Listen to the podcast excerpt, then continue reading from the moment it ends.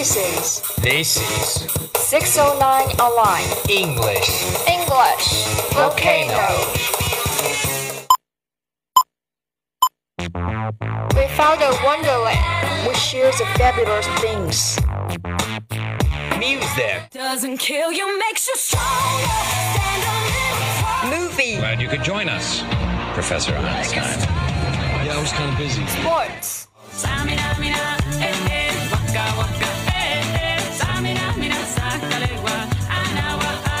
dialogue, Have you ever had a punt? I was brought up to believe that you make your own luck, but I admit that I buy the occasional lottery ticket. You can see international thoughts, global horizon, open mind. profound significance. Let's get together and set fire. On English volcano, volcano eruption.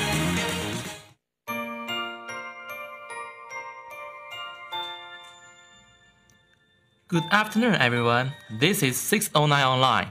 Nice to see you in English Volcano. I'm Joel. Hey guys, this is Alice. Alice, Christmas is coming.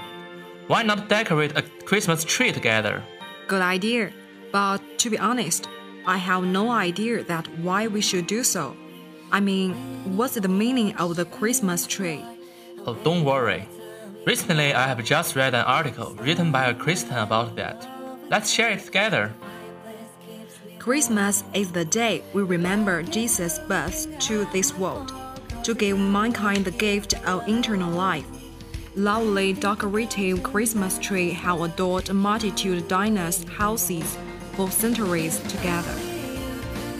As the Christmas season draws nearer, artificial real, evergreen coniferous Christmas trees are placed in houses and decorated with all kinds of ornaments and lights. We all spend so many years decorating trees. However, do we know what is the meaning of a Christmas tree? There is a lot of controversy regarding Christmas celebrations and whether putting up a Christmas tree is a pageant or not. When there is a debate for Christian, we turn to the Bible for clarification and confirmation. So, what does the Bible say regarding Christmas and Christmas trees?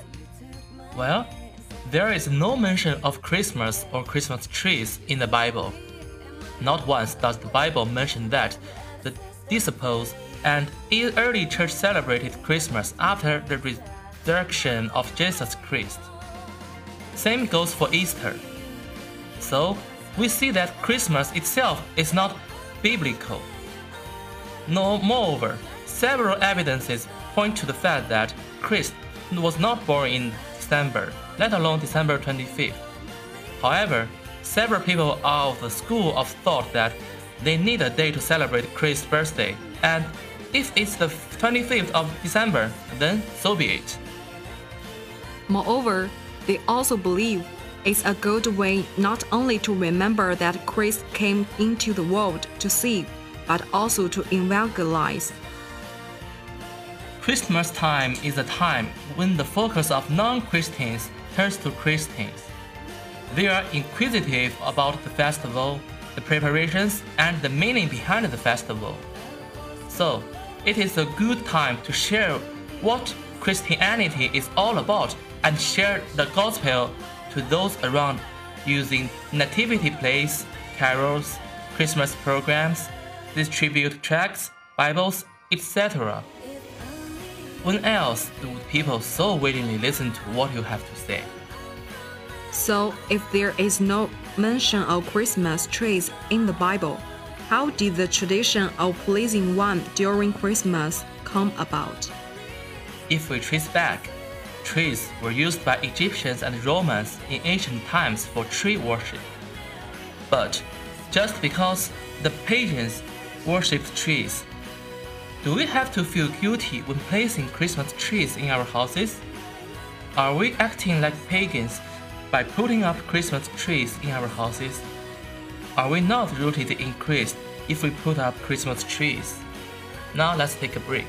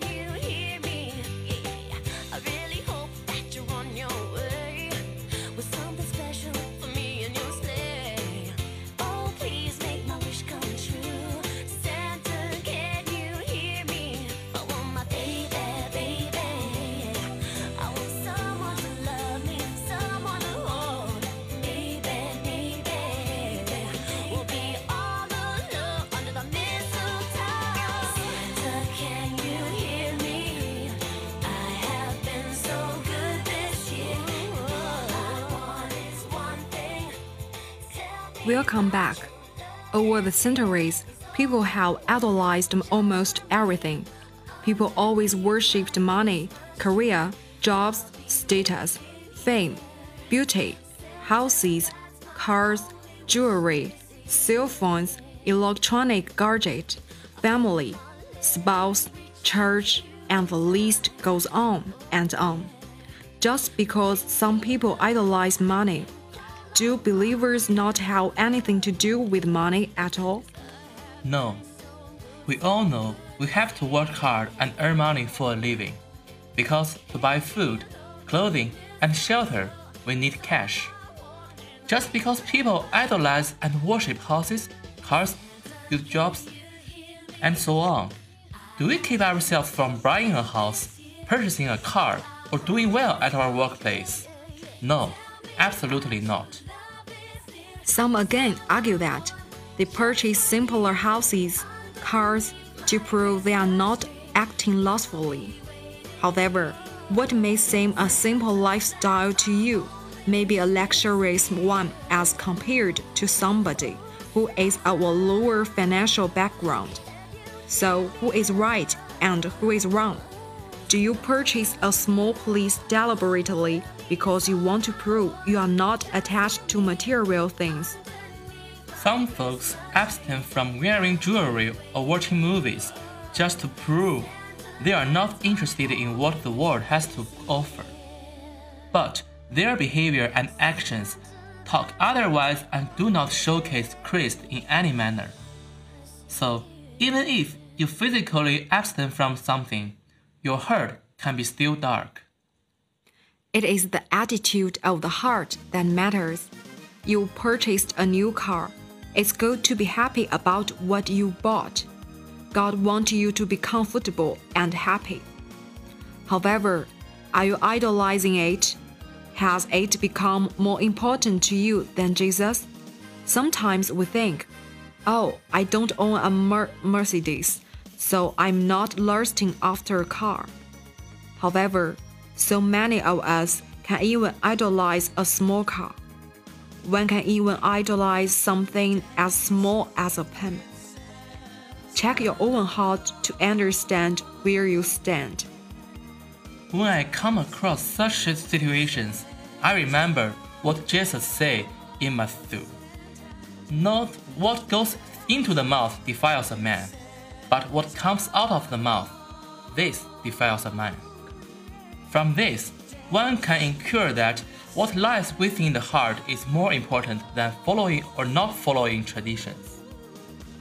You're doing or not doing something to show others you are holy and superior is only a hypocritical attitude. If we extend this to our Christmas tree scenario, it's more important to double check your attitude and motive. Does Christmas only mean trees, decorations, feast, new clothes, gifts? Your heart and mind should be Christ centered all throughout the year, let alone Christmas time.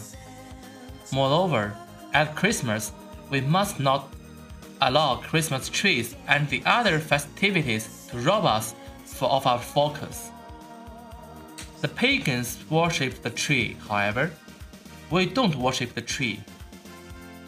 It's purely an article of decoration. It gives a festive appeal to the house. In fact, Christmas trees attract non Christians because it's something unique and different. As long as our focus has not shifted from Christ to Christmas preparations, it's absolutely fine to enjoy ourselves. Christmas trees as much has no meaning. It's purely a decorative piece.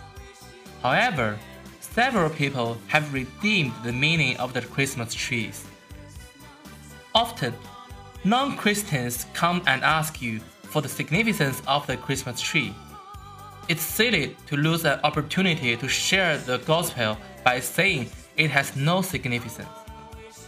This redeemed meaning will at least give you an opportunity to share the gospel, which otherwise the person wouldn't get to hear. I'm not saying the meaning is Bible, biblical. Just take it as a preparatory used to share the gospel. That's all for today's English Volcano. And especially thanks to our director Jesse. This is the last broadcast of 2016. It's so lucky to meet you here. Wish you happy and see you next year. Goodbye. Goodbye.